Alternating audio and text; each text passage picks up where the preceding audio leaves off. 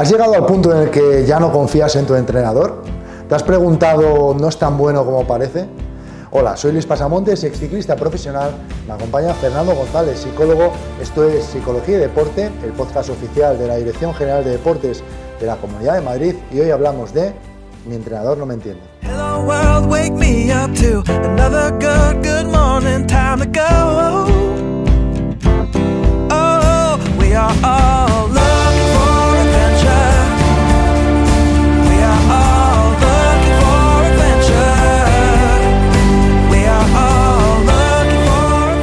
Fernando, compañero, ya estamos aquí de nuevo. Otro más. Otro más y ojalá sean muchísimos. Muy agradecidos, como siempre, a toda la audiencia de este podcast eh, Psicología y Deporte. Os agradecemos mucho que estéis ahí, que nos mandéis eh, comentarios, que nos mandéis eh, mensajes, como también os recordamos siempre a ese número, al 640-954-614, 640-954-614, y que compartáis pues, todas esas inquietudes y que entendáis que lo que os pasa pues, seguramente sea muy normal y aquí tenemos a un gran profesional que, que, seguro nos va a dar muchas pistas, al menos para que esa situación mejore o sea mucho más llevadera. Fernando, hoy tengo que contarte algo y no sé, no sé ni cómo decírtelo. ¿eh? ¿Estás preparado no? Sí. Mi entrenador no me entiende, Fernando. Es que no me entiende. Mira que, mira que lo intento, pero es que no me entiende mi entrenador. ¿Has escuchado esto alguna vez? Sí, ¿no? lo he escuchado mucho. Lo he escuchado mucho y, y, lo he escuchado de las dos partes, me explico. Lo he escuchado y, y, tiene razón el deportista y lo he escuchado y, el deportista pues no tenía tanta razón como, como, como él creía. ¿no? Hay un problema importante y es que una de las de lo que creo que ayuda más o limita más a un deportista es la relación con su entrenador. O sea, realmente el entrenador cree que solo tiene la función técnica de llevar al deportista a un punto. Pero esto no es cierto. O sea, el deportista al final, para poder llegar a ese punto y poder hacer lo que el entrenador quiere que haga, tiene que confiar en él. Y la confianza no es un patrón técnico, es un patrón emocional. Y la emoción no se consigue por lo bueno que seas técnicamente, se consigue por cómo te relacionas con la persona, por una cosa que se llama acercamiento psicológico. Si tú escuchas a, a muchos deportistas hablar de ciertos entrenadores que tienen, cuando les preguntan quién son los mejores y te cuentan por qué son los mejores, nunca te hablan de parámetros técnicos. Nunca lo que las, explicaciones que dan, las historias que cuentan. El otro día escuché una historia ¿no? de una persona que le preguntaron por un entrenador, por, Guardiola, ¿sí? Y, contó la historia, o sea, no habló de fútbol. Habló de personas. Habló de personas. De, sí. de humano. habló, habló exactamente, exactamente. Entonces, muchas veces el entrenador no entiende que su, su responsabilidad con el deportista no termina en hacer los entrenamientos, en hacer los parámetros técnicos para que el deportista esté eh, mucho mejor o esté al 100% el día de la competición. No, porque yo nunca voy a conseguir eso de una persona. Lo voy a conseguir cuando sea capaz a que el deportista confíe en mí al 100%. Entonces, yo entiendo a los deportistas cuando me dicen no confío en mi entrenador porque, porque el deportista ve que el entrenador no ha hecho el trabajo que tenía que hacer fuera de los parámetros técnicos, vuelvo a decirlo, ¿eh? yo de hecho conozco a entrenadores que técnicamente son buenísimos, no hay nada que hablar, pero luego digamos que cuando sales de ese patrón técnico y te vas al patrón personal o relacional con sus deportistas, digamos que ahí ya no son tan buenos, ¿no? Y cuando tú hablas con los deportistas que llevan, todo el mundo te dice lo mismo.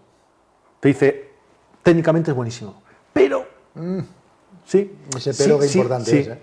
Si estuviese, si se pudiese hablar el otro día me acuerdo que una, persona, un deportista, me dijo una frase que yo le dije, bueno, pues, pues vamos a hacer una cosa, te sientas con él y lo hablamos. Y la contestación del deportista es, sentarme con él.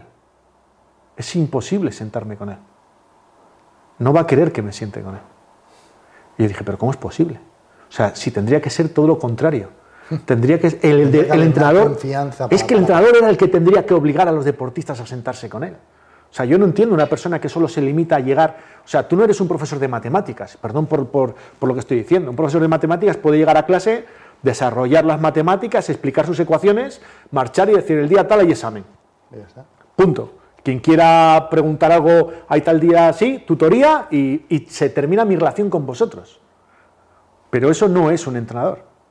Un entrenador es alguien más, es tu padre deportivo o tu madre deportiva, ¿no? Dependiendo si es hombre o mujer. Entonces, la pregunta es si tú has llegado a entender eso. Porque cuando tú no haces ese trabajo, es cuando tus deportistas tienen esa falta de confianza hacia ti. Y vuelvo a decírtelo, esa falta de confianza empieza siempre por patrones personales. ¿Cuál es el problema? Que ya lo hemos hablado en otros podcasts, que el cerebro está muy limitado. Y entonces el cerebro no ve el 100% de ti. ¿Qué ve? Un trocito de ti. Entonces, si tú eres mi amigo, yo veo lo que hace que tú seas mi amigo. Y si tú eres mi enemigo, yo veo lo que hace que tú seas mi enemigo. ¿Sí? Los sesgos cognitivos que hemos hablado, ¿no? Pues esto es lo que pasa. Tú eres mi entrenador y yo te idolatro y entonces veo de ti todo lo que hace que seas mi entrenador. Pero no me escuchas un día, otro día quiero hablar contigo y no estás. Y empiezan a problemas por todos lados. Y entonces empiezo a ver, em, mi, mi atención empieza a torcerse. Y ya empiezo a ver otras cosas de ti. En los mismos comportamientos en los que antes no veía nada, ahora veo un montón de... Pues fíjate, ¿cómo no me he dado cuenta antes de esto? ¿Eh? Esa Y, frase. y empieza a bajar la confianza. Y empieza a bajar y empieza a bajar. Y yo cada vez me empiezo a fijar en otras cosas. Y claro, el problema es que yo solo tengo un rango de, fija- de, de ver cosas, que es esta. Entonces, si yo me muevo de aquí a aquí, esto dejo de verlo. Entonces dejo de ver todo lo que antes hacías, que para mí era bueno, y ahora solo veo todo lo que haces, que para mí hace que tú, yo no tenga confianza en ti y me haga la pregunta del millón. ¿Me quedo o me voy? ¿No? Pero fíjate, Fernando, en, en esta pregunta tenemos dos opciones, ¿no? Sí. Imagina- imaginemos un deportista, algunos de los que nos están escuchando seguro, que puede decidir irse en mitad de temporada, puede decidirlo. Oye, Sí. eh, mira, mm, hasta aquí, voy a continuar los eh, siguientes cinco meses o tal con otra persona, porque esto no va bien. Y, y luego tenemos también otro tipo de deportistas que a lo mejor por contrato, tanto de su entrenador como el de ellos mismos, o por una situación de equipo, pues dice, no confío en mi entrenador, pero tengo que estar con él dos temporadas más. Son dos, dos situaciones diferentes. ¿Cómo afrontamos cada una de ellas? Pues la, la primera está clara, ¿no? La primera, eh, si tienes la opción de marcharte, eh, es una decisión que tomas tú porque eres libre. Vamos a decir que la primera es libre, con lo cual la primera es simplemente analizar si realmente esto es algo que es momentáneo, puedes solucionarlo o es algo que ya no tiene solución, ¿no? Yo siempre planteo hasta qué punto esto se puede solucionar o no, antes de O sea, siempre una conversación. Siempre una conversación. O sea, la pregunta es, mm, vamos a ver por qué se ha sucedido esto y qué hay detrás. Entonces yo siempre... Hay una, hay una cosa que, que yo siempre digo a la gente y es a corto y largo plazo. ¿vale? A corto plazo es que puedas dormir por la noche. O sea, si tú puedes dormir por la noche, lo que te está diciendo tu cerebro es que lo que has hecho está bien. Cuando la gente no duerme por la noche es porque hay una tarea abierta que no está cerrada, es porque tu cerebro está en amenaza y eso es porque hay algo que no va bien. Entonces, Ya, está, ya están ahí los oyentes diciendo, madre mía, que llevo dos días sin dormir, ¿qué pasa aquí? Pues pregúntate qué es lo que pasa, ¿no? La segunda es que muchas veces cuando pasan las cosas a largo plazo, nos preguntamos qué hubiese pasado si. Entonces yo siempre digo, no dejes flecos. O sea, deja claro todo, ¿no? O sea, eh, antes de marcharte de un sitio, deja claro que has tenido que marcharte. O sea, que no, no había posibilidad de quedarte.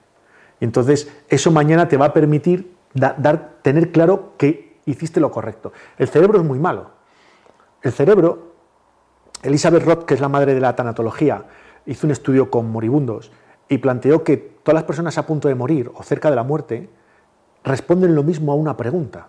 Y es cuando les preguntan de qué te arrepientes. Y la respuesta es de lo que no he hecho. Y esto es cierto, pero es mentira. Me explico. El cerebro, cuando sabe lo que ha pasado, lo haya hecho bien o lo ha hecho mal, tiene el resultado. La jodienda para el cerebro es cuando no sabe el resultado.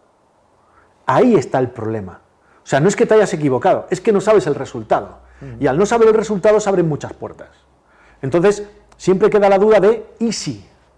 ¿Y si hubiese?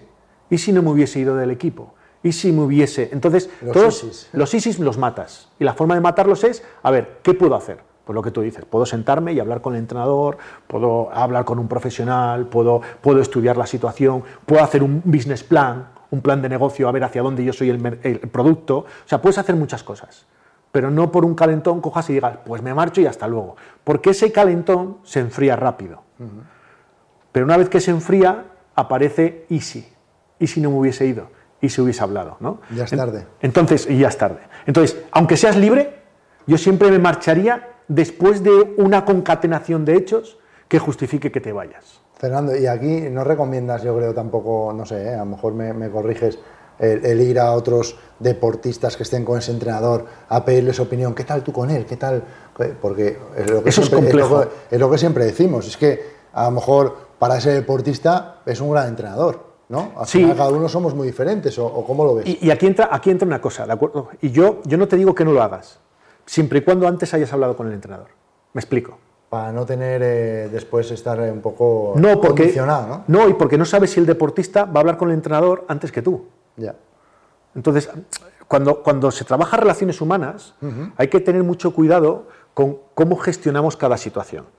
Entonces, si yo estoy mal con el entrenador y se, te lo cuento a ti, y tú de buena fe, porque te llevas bien con el entrenador, le dices, oye, que Fer tiene un problema, que no está de acuerdo contigo, y yo soy el entrenador y no lo entiendo, y ahora me llama y me dice, oye, que me he enterado. Que vas diciendo, ahí ya se genera un conflicto tremendo.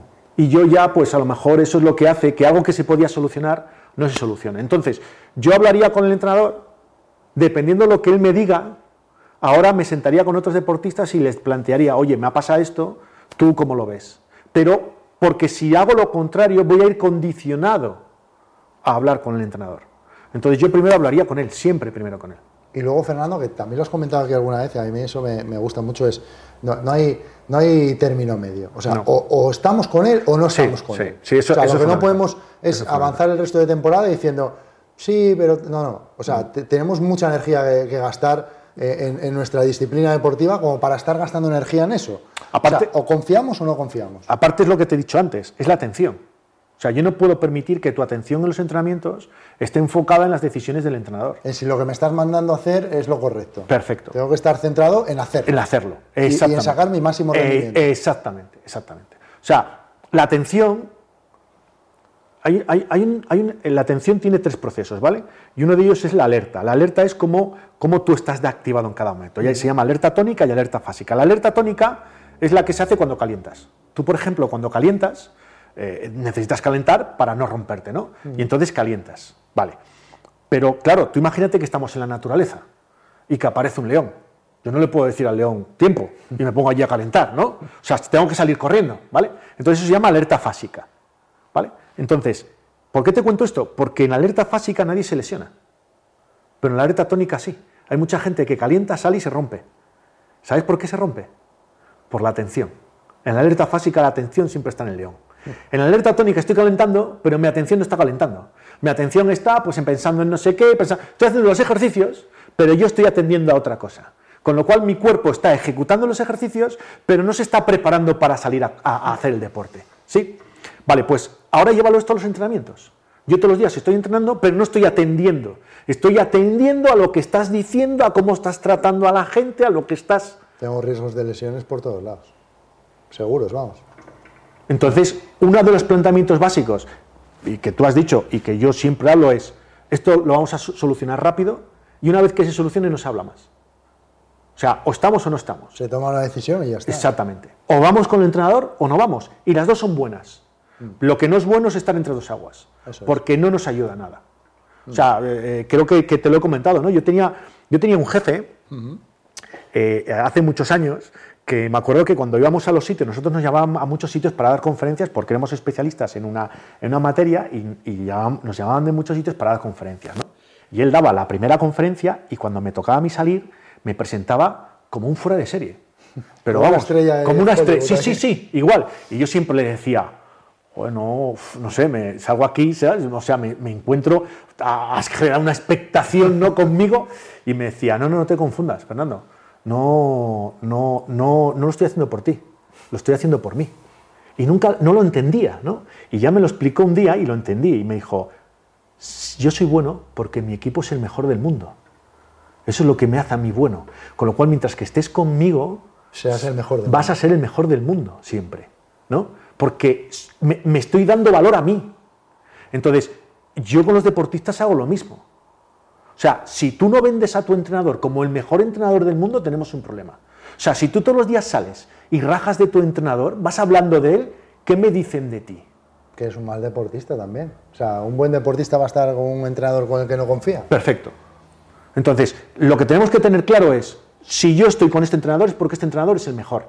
Y como es el mejor... Y yo quiero ser el mejor, por eso estoy. Va a ser el mejor, ¿no? Como decía mi jefe, el día que te vayas, otra cosa, ¿no? Pero mientras que estés conmigo, mientras estés conmigo vas a ser el mejor del mundo, ¿no? Es un sentimiento, de pertenencia hacia, Sí, sí, era, era aprendí muchas cosas de él, ¿no? Y una de ellas eh, fue esta. Entonces, yo con los deportistas les digo lo mismo. Les digo, ¿es tu entrenador? Sí, es el mejor del mundo. El mejor del mundo. ¿Sabes por qué? Porque si no, no sería tu entrenador. Que no es el mejor del mundo, te lo compro, pero es el mejor del mundo al que podemos optar, ¿no? Sí, pues entonces es el mejor del mundo. Porque los que no podemos optar no me sirven. De todos los que podemos optar, tiene que ser el mejor. Es que yo creo que es difícil, incluso, Fernando, eh, hacerlo bien teniendo ese pensamiento. O sea, ¿cómo, o sea, ¿cómo tú, con esa desconfianza y pensando que no es el mejor del mundo en ese momento para ti, cómo vas a ir a competir y vas a decir, pues me van a dar por todos lados? Porque las series que me han mandado no son las correctas, o porque si desconfío de todo lo que me han mandado en el plan de entrenamiento, ¿cómo voy a rendir yo aquí? O sea, es que es muy difícil que, si no tienes esa confianza luego la, desarrolles en, tu misma actuación, ¿no? es muy, muy complejo. Y que luego seas objetivo cuando las cosas no salen bien, porque ya tienes el chío expiatorio. Ya te la excusa, perfecta. Exactamente, O sea, ¿no ha ganado? No, claro, con el entrenador que tengo. Claro, que si, yo, estoy bien, lo que pasa claro, lo, que me ha puesto para entrar en esta semana. o, tengo una excusa perfecta. Exactamente. Entonces, es, eh, entras en una, eh, en una situación, en un bucle muy malo que yo no le recomiendo a nadie. ¿no? La otra situación, la que planteas de la persona que no se puede ir, ¿esa qué? Pues esa. Hay, hay dos cosas que son, en, psicología, se trabajan de una forma muy importante, ¿no? Y es eh, qué se puede hacer y qué no se puede hacer, ¿no? ¿Qué, qué puedo hacer y qué, qué, no puedo hacer? Y es, normalmente, y lo pongo en el trabajo y luego lo cambio a deporte, porque es igual, ¿no? La gente te viene diciendo, es que mi jefe, es que mi jefe, yo quiero que mi jefe, y yo siempre digo, mira, en, psicología hay dos cosas, y es que tengo que cambiar y qué tengo que aceptar de una situación, ¿no? Y la gente lo hace al revés. Te viene queriendo cambiar lo que tiene que aceptar y te viene queriendo aceptar lo que tiene que cambiar, ¿no? Entonces, tú no puedes cambiar a tu jefe, tienes que aceptar como es, el que tiene que cambiar eres tú. Entonces, a ese deportista que se tiene que quedar un año, o dos años, el planteamiento que yo le digo es, no puedes hacer nada. Tu jefe no va a cambiar por ti. Va a cambiar por otras cosas, pero no por ti. Con lo cual él va a seguir siendo el mismo. Y tú tienes que aceptar quién es. Y ahora tienes que cambiar tú. Porque a lo mejor el problema lo tenemos en que tú, de los siete días a la semana, solo te fijas en uno. En el día de la competición. Solo te fijas en uno en el día en el que tu, entrenador dice quién se va a esta concentración o qué equipo voy a sacar o, quién me voy a llevar aquí, ¿no? Entonces, el planteamiento es, ¿por qué tú solo te centras en eso? O sea, de los siete días o de los quince o del mes, solo te centras en un determinado día y los demás no importan. Y yo te planteo, cámbialo. O sea, que tu competición sea todos los días. Compite todos los días por ser el número uno.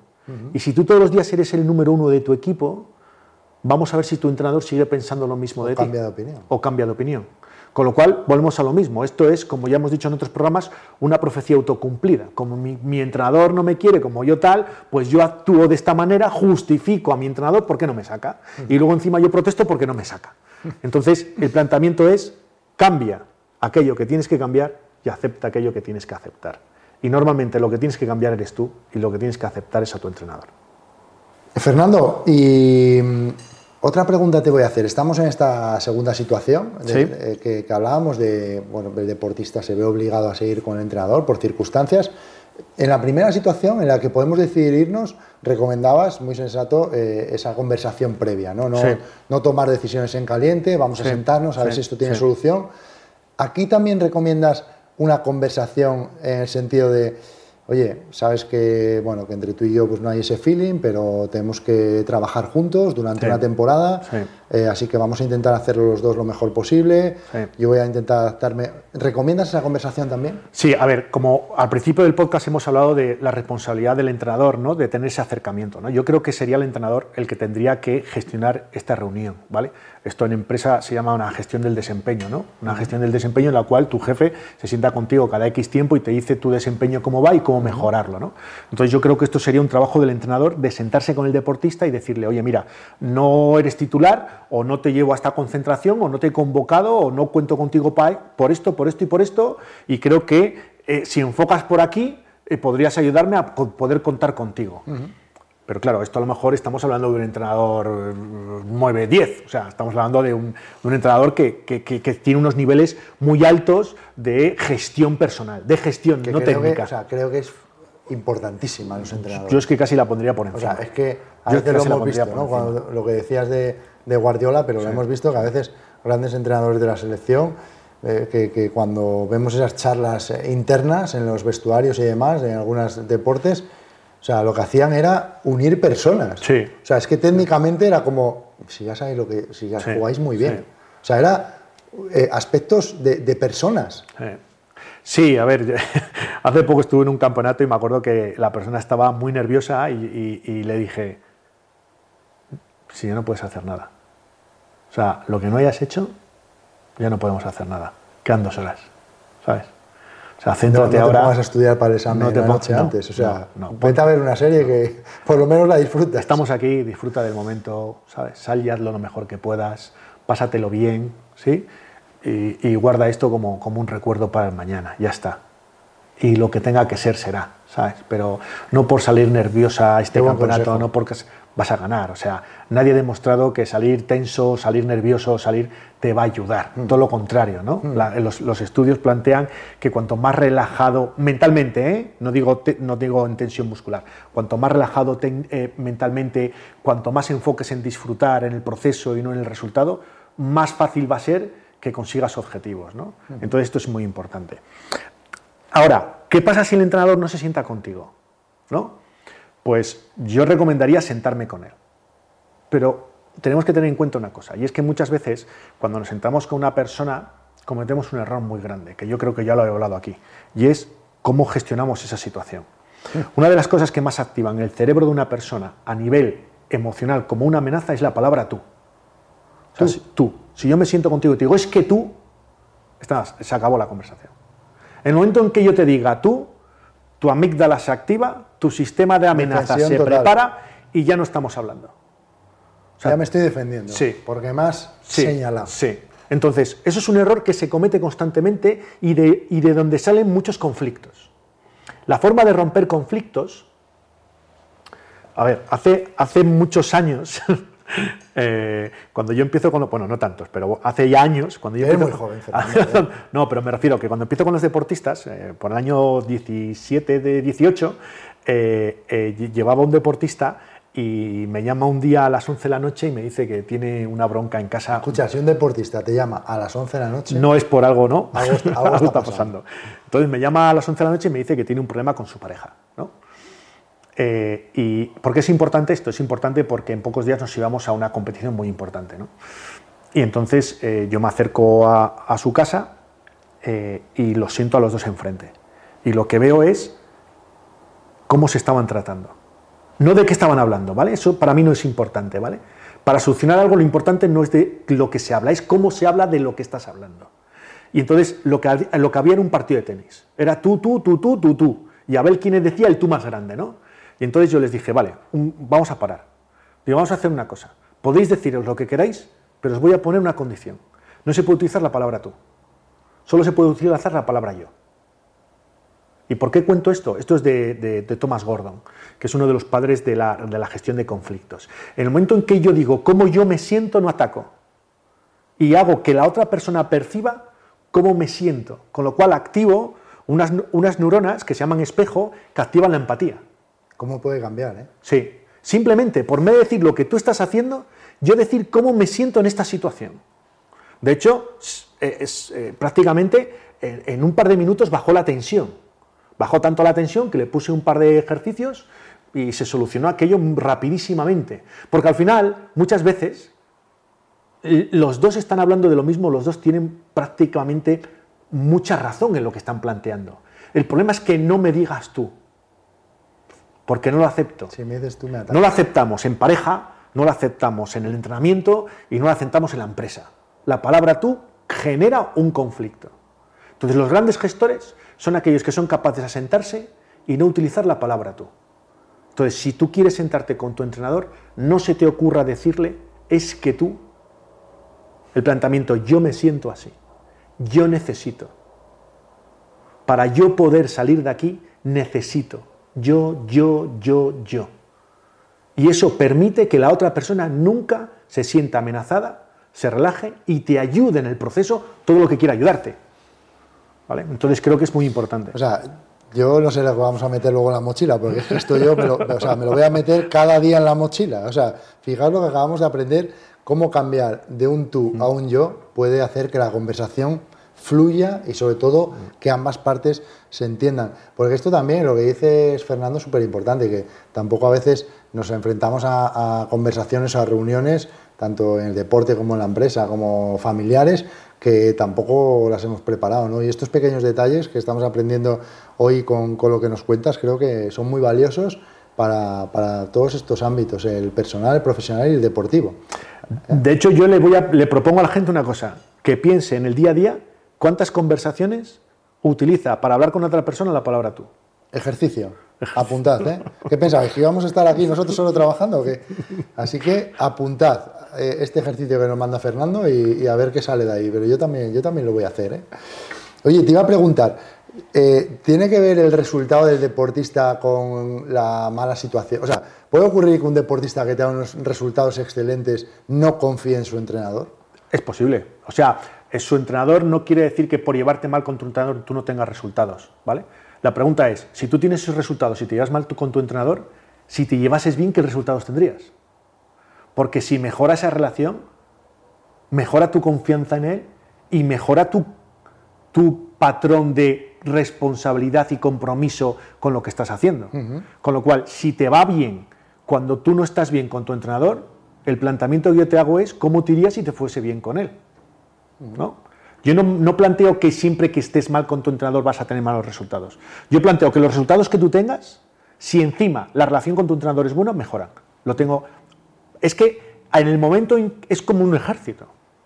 En el momento en que tú confías en la persona que te dice lo que tienes que hacer, lo haces a ciegas. Y en el momento en que haces algo a ciegas, no, no planteas, no pestañeas.